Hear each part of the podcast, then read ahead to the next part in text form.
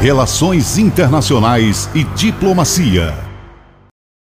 Salve, salve, um bom dia, ouvintes da Rádio Transamérica. Bom dia, grande âncora Aldo Vilela. Começamos mais um Relações Internacionais e Diplomacia. Hoje vamos conversar um pouco sobre o Dia de Portugal, de Camões e das comunidades portuguesas, realizado no dia 10 de junho no Gabinete Português de Eleitura de Pernambuco, na Rua do Imperador Dom Pedro II, no bairro de Santo Antônio. Este grandioso evento foi realizado pelo diplomata Marco Ferreira de Melo, vice-cônsul de Portugal em Recife.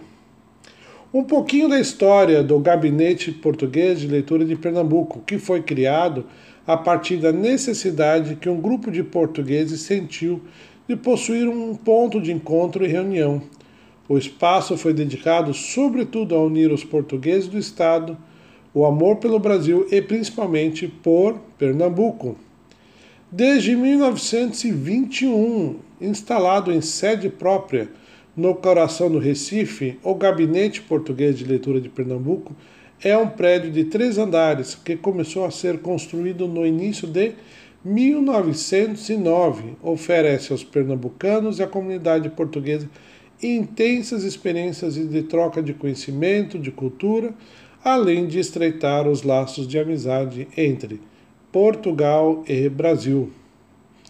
O Recife é a segunda cidade do país em quantidade de associações que atendem a comunidade portuguesa, seus descendentes, no Brasil, apenas atrás do Rio de Janeiro, que foi sede da colônia em 1763 e hoje soma 29 entidades.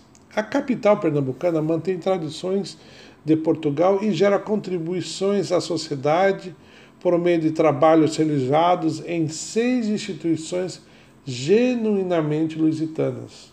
As atuações vão desde a área de saúde ao fomento da cultura ibérica entre os descendentes da comunidade formada por 4 mil portugueses Vamos prestigiar essa joia que está no Recife Antigo.